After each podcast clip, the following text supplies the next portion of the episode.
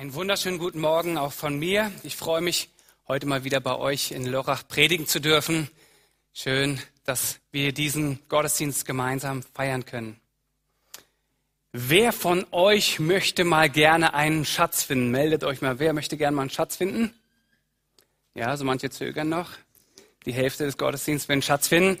Ja, und wer von euch hat sich tatsächlich auch schon mal auf die Suche nach einem Schatz begeben? Ah, da wird schon ein bisschen dünner. Ja, mein Sohn Janis, zehn Jahre alt, will auch unbedingt mal einen großen, wertvollen Schatz finden. Und so hat er sich vor zwei Jahren zum Geburtstag einen Metalldetektor gewünscht. Und äh, wir haben ihm dann so einen Kindermetalldetektor zum Geburtstag wirklich auch geschenkt. Und jetzt ist er immer mal wieder in den letzten zwei Jahren mit diesem Ding überall unterwegs und hofft auf den großen Schatz. Und ich habe euch mal von seinem letzten Suche die den Fund mitgebracht.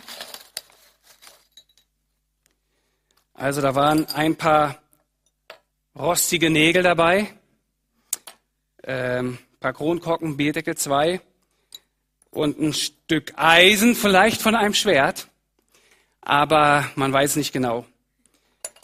Also Jannes möchte unbedingt einen Schatz finden. Und in meiner Predigt heute Morgen geht es auch um Schatzsucher und um einen Schatz. Im Matthäus-Evangelium, Kapitel 13, die Verse 44 bis 46, wird uns von zwei Menschen berichtet, wie sie unterschiedlicher nicht sein können. Der eine sucht, der andere nicht. Der eine findet rein zufällig, ohne vielleicht gezielt oder genau gesucht zu haben. Der andere geht auf die Suche und was er findet, übertrifft all seine Erwartungen. Beide machen den Fund ihres Lebens. Sie beide entdecken, was alles andere in den Schatten stellt. Ich möchte gern mit euch den heutigen Predigtext aus Matthäus 13, die Verse 44 bis 46 zusammen lesen. Mit dem Himmelreich ist es wie mit einem Schatz der in einem Acker vergraben war und von einem Mann entdeckt wurde.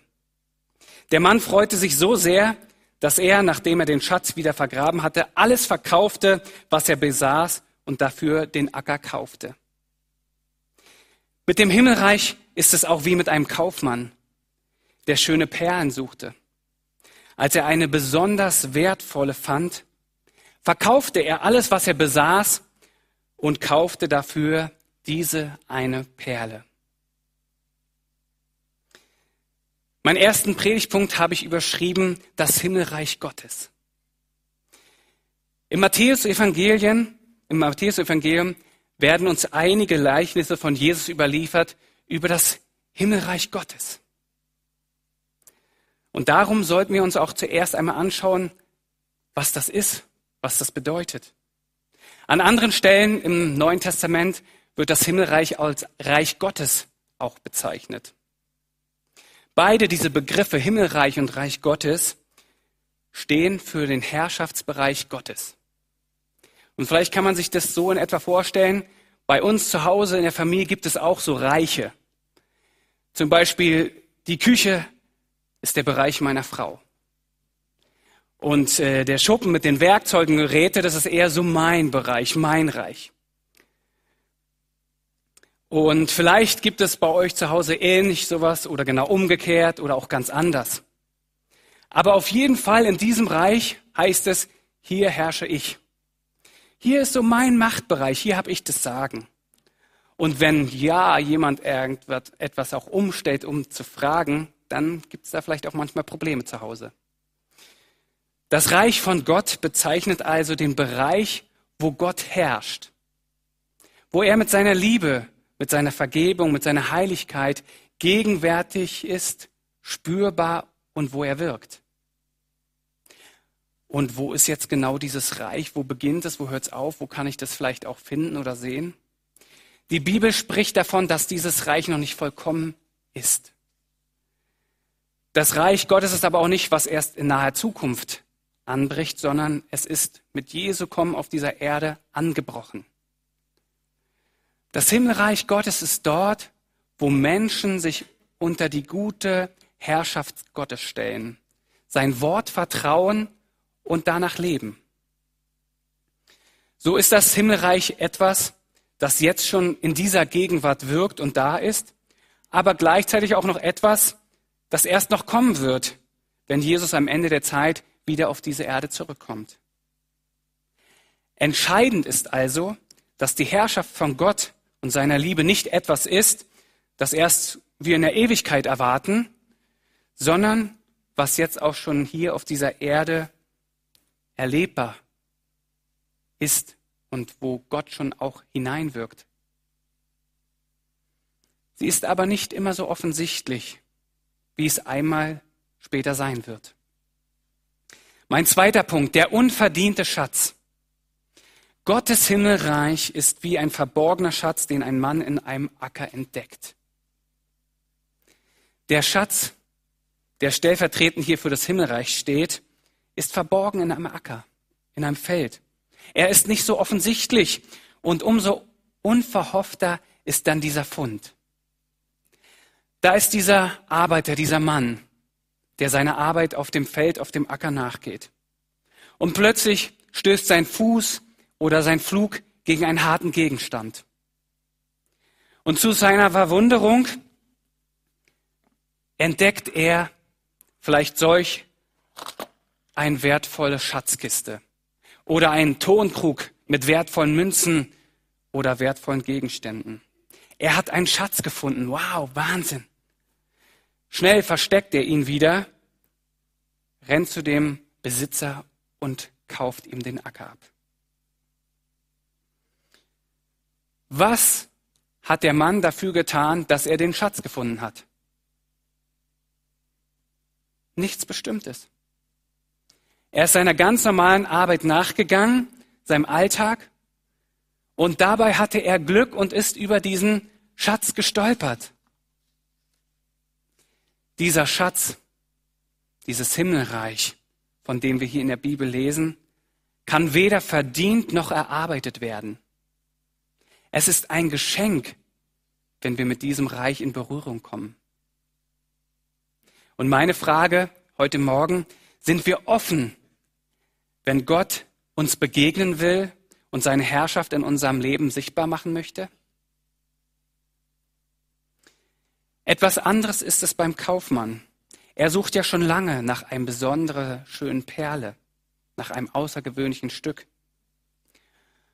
Und als er dann diese wunderbar herrlich aussehende, kostbare Perle findet, weiß er genau, die ist es. Die will er haben.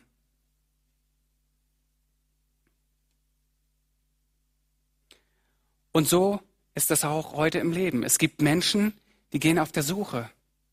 Die suchen nach Leben, sie suchen nach Sinn. Ja, sie suchen auch vielleicht sogar nach Gott. Aber dann ist es schlussendlich auch ein Geschenk, wenn sie Gott finden. Das ist wie bei diesen Hobbyarchäologen. Meistens finden sie nicht sehr viele wertvolle Gegenstände, wie mein Sohn auch ab und zu nur diese rostigen Nägel. Doch ab und zu finden auch Schatzsucher einen wertvollen Schatz. Und das ist dann aber auch ein absolutes Geschenk, wenn man solch einen großen Fund macht. Beide diese Gleichnisse, die wir hier in der Bibel lesen, sprechen von dem Reich Gottes. Das erste, das Himmelreich gleicht einem Schatz. Und das zweite sagt, wiederum gleicht das Himmelreich einem Kaufmann. Und dies macht hier auch nochmal etwas deutlich, dass das Reich Gottes nicht irgendeine Sache ist oder dass es nichts Materielles in erster Linie ist. Denn im Reich Gottes geht es um Menschen, um dieses, die dieses Reich entdecken und unbedingt dazugehören wollen. Es geht um Menschen, die in Beziehung mit dem lebendigen Gott leben wollen und in diesem Reich sich mit einbringen wollen. In der Bibel lesen wir immer wieder auch einige Zusagen, dass Gott sich finden lassen möchte. Der, der Gott sucht, wird ihn finden. So heißt es in Matthäus. Wer sucht, der wird finden. Aber es liegt nicht allein in unserer Hand. Es bleibt und ist immer wieder ein Geschenk, wenn wir Gott erkennen dürfen, wenn er sich uns sichtbar macht und wir seine Macht und seine Liebe erfahren und erleben dürfen.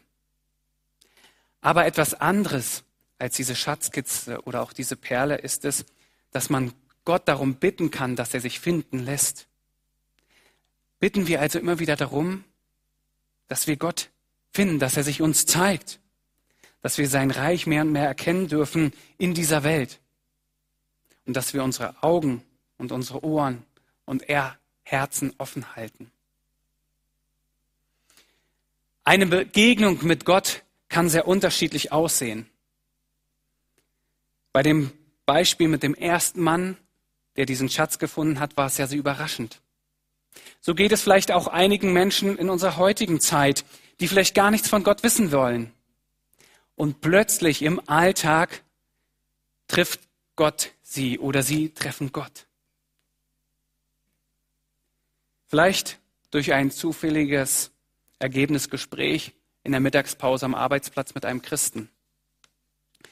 Vielleicht durch ein unvorhersehbares Ereignis. Es trifft ihn eine schwere Krankheit oder ein Tod eines lieben Menschen in seinem Umfeld macht ihn auf einmal aufmerksam auf diesen Gott, den es da gibt, der Trost, Hoffnung und Leben und Heil schenkt. Ganz zufällig wird ihm Gott wichtig oder er kennt ihn. Bei diesem zweiten Gleichnis, bei diesem Kaufmann, da wird vielleicht so ein Mensch beschrieben, der schon auf der Suche nach Gott ist, der nach einem Lebenssinn, nach Werten sucht. Und genau das durften wir als Gemeinde erleben.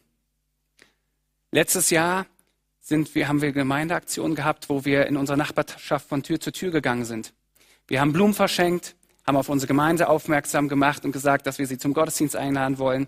Das ein oder andere Gespräch hat sich ergeben.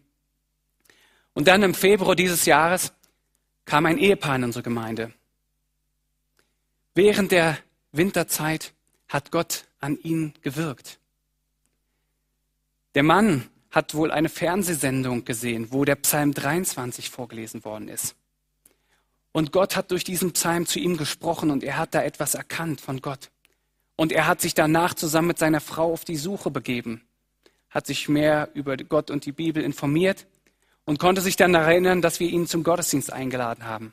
Und so kam er im Februar in den Gottesdienst und hat sich gleich wohlgefühlt, hat sich gefreut über die Gemeinschaft, nach dem Gottesdienst auch mit dem Kaffee, dass man da reden konnte und fragenlos werden konnte. Ich habe mit ihnen einen Glaubenskurs begonnen.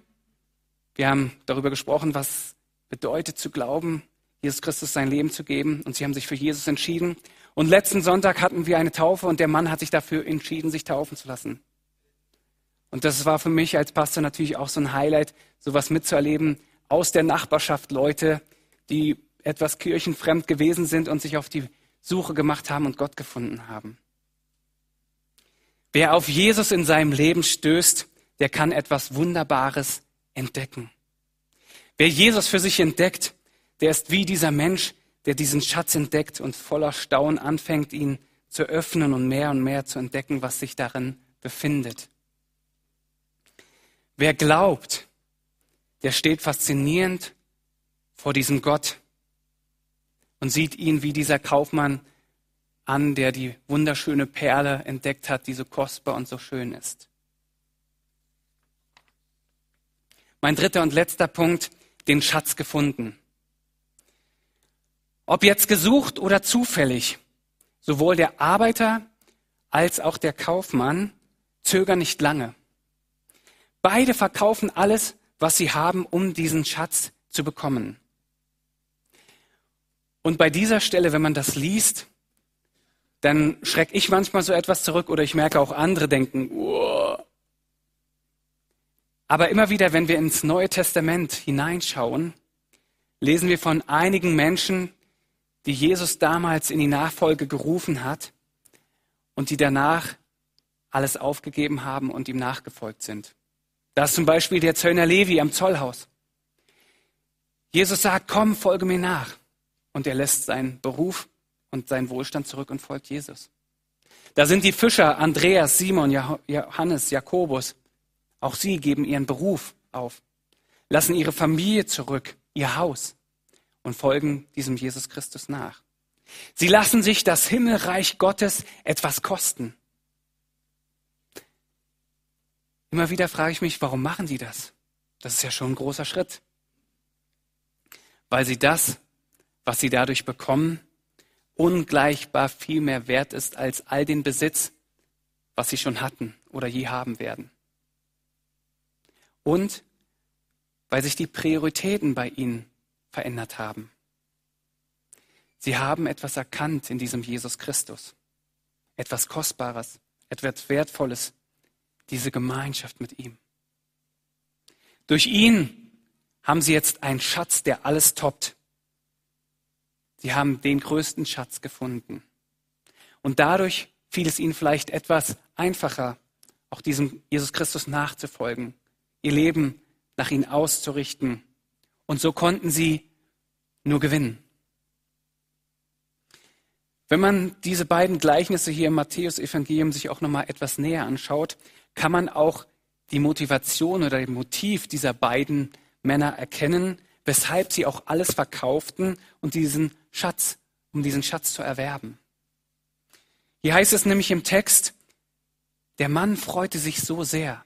Oder in anderen Übersetzungen heißt es, in seiner Freude. Das war die Motivation. Er freute sich so sehr über diesen Schatz.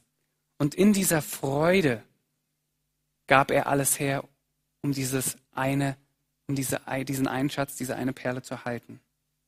Es ging nicht in erster Linie um diesen finanziellen Gewinn, sondern es war die absolute Freude über das, was er gefunden hatte. Beide Männer verkaufen alles und sind bereit, dafür alles zu geben, um diesen Schatz zu erlangen. Und ich denke, dass Jesus hier auch in diesem Text dass es ihm da nicht um irgendwie Besitz oder Finanzen geht, dass man alles verkaufen muss, um in dieses Himmelreich zu kommen. Das wäre Irrsinn. Sonst wäre dieser Geschenkecharakter vom Himmelreich ja völlig zunichte gemacht. Jesus geht es darum, dass diese beiden Personen hier im Gleichnis vollkommen entschlossen handelten. Mit dem festen Willen, um jeden Preis diesen Schatz oder diese Perle zu erhalten. Das Himmelreich ist es wert, dass man alles dafür tut, um hineinzukommen. Oder man kann auch sagen, wer das Privileg bekommen hat, etwas von diesem liebevollen, handelnden Gott in seinem Leben zu erfahren, wie er wirkt und handelt unter uns, der sollte alles daran setzen, weiterhin diese Beziehung zu Gott zu pflegen und mit ihm zu leben. Nachdem der Mann diesen Schatz gefunden hat und ihn als wertvoll identifiziert hat, als kostbar, stieg ihm ihm also diese riesige Freude, diese frohmachende Freude auf. Auch diese Freude, die dieser Mann erlebte, die möchte Gott uns schenken. Er möchte unsere Kraftquelle im Alltag sein. Und auch wenn wir uns im Reich Gottes investieren und einsetzen, dann dürfen wir Freude in Fülle erleben. Ich frage mich aber manchmal, ist Gott und ist sein Reich mir immer noch wichtig und kostbar wie so ein Schatz? Ist die Freude am Herrn meine Stärke und meine Kraftquelle? Oder könnte es vielleicht sein, dass ich mich so sehr an diesen großen Schatz des Himmelreichs gewöhnt habe, dass ich ihn gar nicht mehr so richtig wertschätze? Oder mich gar nicht mehr so richtig darüber freuen kann? Wenn das der Fall sein sollte, wenn du merkst, irgendwie ist da die Freude verloren gegangen oder ich schätze das gar nicht mehr so richtig, dann sollte es unsere Aufgabe sein, wieder diese Kostbarkeit, diesen Glanz von Gott und seinem Reich neu zum ersten Mal oder wieder neu zu entdecken. Die Bibel sagt, dass alle Schätze der Gotteserkenntnis in Jesus Christus verborgen sind. Bei Jesus finden wir Gott. Und wo können wir was über Jesus, Gott und den Heiligen Geist erfahren? Indem wir in der Bibel lesen. Dort wird uns berichtet, wer Gott ist. Und wenn wir in den Texten der Bibel unterwegs sind, können wir so viel Tolles und Starkes über Gott lernen, wie er ist, was er tut und was er sich von uns wünscht. Daher sollten wir auch über manchmal so eine kleinen Geschichten nicht einfach drüber lesen und sagen, das kenne ich vielleicht schon, sondern wir sollten auch sagen, was hat dieser Text für mich konkret zu bedeuten oder zu sagen. Ich habe uns drei Fragen mitgebracht, die uns weiterhelfen können, auch da nochmal über den Text nachzudenken. Die erste Frage, will ich das? Die zweite Frage, habe ich das? Und die dritte Frage, tue ich das? Will ich das? Der Kaufmann suchte diese Perle. Meine Frage, gehe ich auf die Suche nach Jesus? Habe ich ihn schon gefunden? Oder genügt mir das, was ich vielleicht schon über Jesus weiß? Genügt mir ein bisschen Glaube? Der Text sagt, dass ein Leben mit Gott dich etwas kosten wird. Habe ich das? Zweite Frage. Der Arbeiter und dieser Kaufmann fanden. Hast du Gott schon gefunden? Der Text zeigt deutlich, dass ich nicht alles haben kann. Es gibt einen Punkt, da muss ich mich entscheiden. Das Reich Gottes ist nicht ein Gut neben vieler anderer. Entweder oder. Ich muss mich entscheiden. Will ich mit Gott ein Leben führen? Spielt Gott die Hauptrolle in meinem Leben oder nur eine Nebenrolle? Tue ich das? Beide, der Arbeiter und der Kaufmann, gingen hin, verkauften alles, was sie hatten, um diesen Schatz, um diese Perle zu erwerben. Alles steht hier, das ist schon ganz schön viel, oder? Nicht nur so ein bisschen fromm oder ein bisschen Christ sein, so ein bisschen religiös sein. Nein. Gott alles geben, 100 Prozent. Jesus bietet uns unendlich viel mehr an, aber er will dafür auch alles. Es kostet uns unser altes Leben, aber dafür bekommen wir ein ewiges und auch neues Leben. So lesen wir in Matthäus 16, Vers 25, denn wenn jemand sein Leben erretten will, wird er es verlieren. Wenn aber jemand sein Leben verliert, um meinetwillen, wird er es finden. Die Frage also bedeutet, oder ist für uns auch heute Morgen wieder, setze ich alles ein, um diesen Schatz um diese Perle zu bekommen? Und was heißt das jetzt ganz konkret für mich in meinem Alltag? Bedeutet es, dass ich jetzt all meinen Besitz verkaufen muss für das Reich Gottes? All meine schönen Anziehsachen, meine Möbel, vielleicht auch mein Haustier? Ich glaube nicht, dass das damit gemeint ist. Wenn Jesus sagt, wir sollen alles geben, dann darf ich natürlich auch weiterhin etwas besitzen. Aber es gehört nun alles Gott. Und wenn Gott möchte, dass ich etwas von dem Besitz abgebe, dann soll ich dies gerne tun. Dann bin ich nämlich nicht mehr Besitzer, sondern dann bin ich ein Verwalter von dem, was Gott mir an guten Sachen anvertraut hat. Ich darf damit umgehen, ich darf es nutzen, ich darf es gebrauchen, aber es gehört Gott. Dann heißt es nicht mehr großzügig, ich gebe Gott alle meine Zeit zur Verfügung, sondern umgekehrt. Gott gibt mir Zeit zur Verfügung, die ich für ihn einsetzen kann. An unserem Besitz ändert sich vielleicht, wenn ich mich für ein Leben für Jesus entscheide, nicht unbedingt sehr viel. Aber meine Einstellung zu dem Besitz wird sich ändern. Als Christ habe ich natürlich auch immer noch meinen eigenen Willen. Aber ich will mich mehr und mehr an dem Willen meines Gottes, meines himmlischen Vaters ausrichten und ihm ähnlicher werden. Die Bibel trennt nicht zwischen innerlich und äußerlich. Wenn ich mich für ein Leben mit Jesus Christus entschieden habe, wenn ihm mein Herz, mein Leben gehört, dann wird sich automatisch das auch nach außen hin zeigen, dann wird das sichtbar. Das zeigt sich dann in meiner Wohnung, in dem, was ich lese, was ich mir anschaue, an meinem Arbeitsplatz. Das ist ein Stück weit auch der Preis. Ich möchte jetzt nochmal kurz zusammenfassen, was ich gesagt habe. Vielleicht hast du, der du heute Morgen hier sitzt, noch keine Berührung mit dem Himmelreich Gottes gehabt. Dann ermutige ich dich, deine Augen und dein Herzen offen zu halten. Suche Gott, suche sein Reich. Lass dir eine Begegnung mit diesem kostbaren Schatz schenken. Und wenn du diesen Schatz schon gefunden hast, dann möchte ich dich heute Morgen daran erinnern, welche Freude dieser Schatz, der verborgen ist, was alles in ihm steckt. Dass diese Freude die neue Kraft geben kann, dass sie sich anstecken kann, begeistert für ihn zu leben. Aber eins dürfen wir auch nicht vergessen. Unsere Schatzsuche hier auf dieser Welt ist noch nicht total beendet oder komplett oder vollkommen. Das Himmelreich Gottes ist mit dem Kommen Jesu auf diese Erde angebrochen. Aber es ist noch nicht vollkommen beendet. Aber ich frage mich, wenn wir jetzt schon dieses Himmelreich erleben dürfen, in dieser Freude, die Gott uns schenken möchte, der Erlösung, der Liebe, welch ein Schatz wird uns erst in der Ewigkeit erwarten. Das Reich Gottes gleicht einem Schatz, sagt das Gleichnis hier. Gold und Geld sind wertvoll und wir können uns damit vieles auch kaufen. Aber noch viel wertvoller und kostbarer ist es, zum Reich Gottes dazuzugehören. Wer Gott findet, der findet den größten Schatz, den es gibt. Du bist nicht allein. Gott ist immer bei dir. Gott ist allmächtig, allgegenwärtig.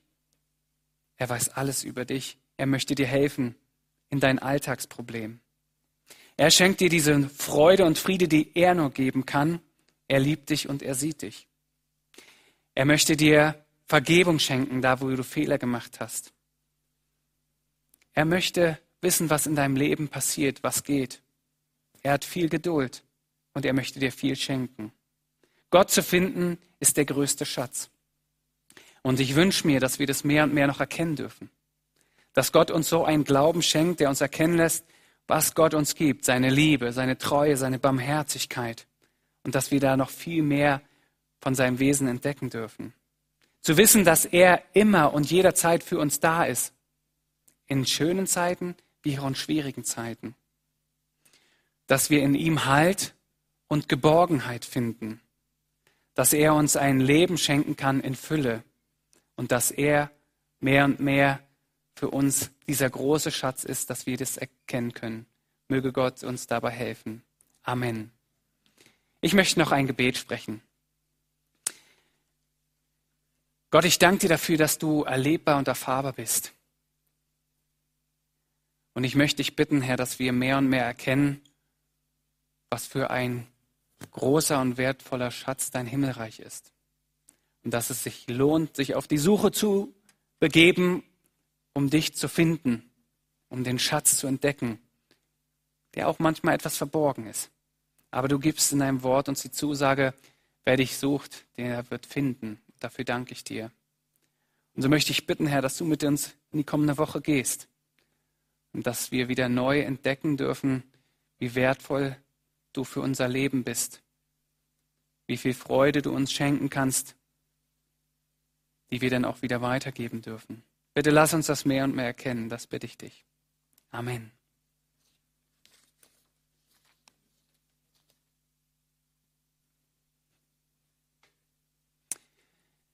Der Herr segne dich und der Herr behüte dich. Der Herr lasse sein Angesicht leuchten über dir und sei dir gnädig. Und der Herr erhebe sein Angesicht über dich und schenke dir seinen göttlichen Frieden. Amen.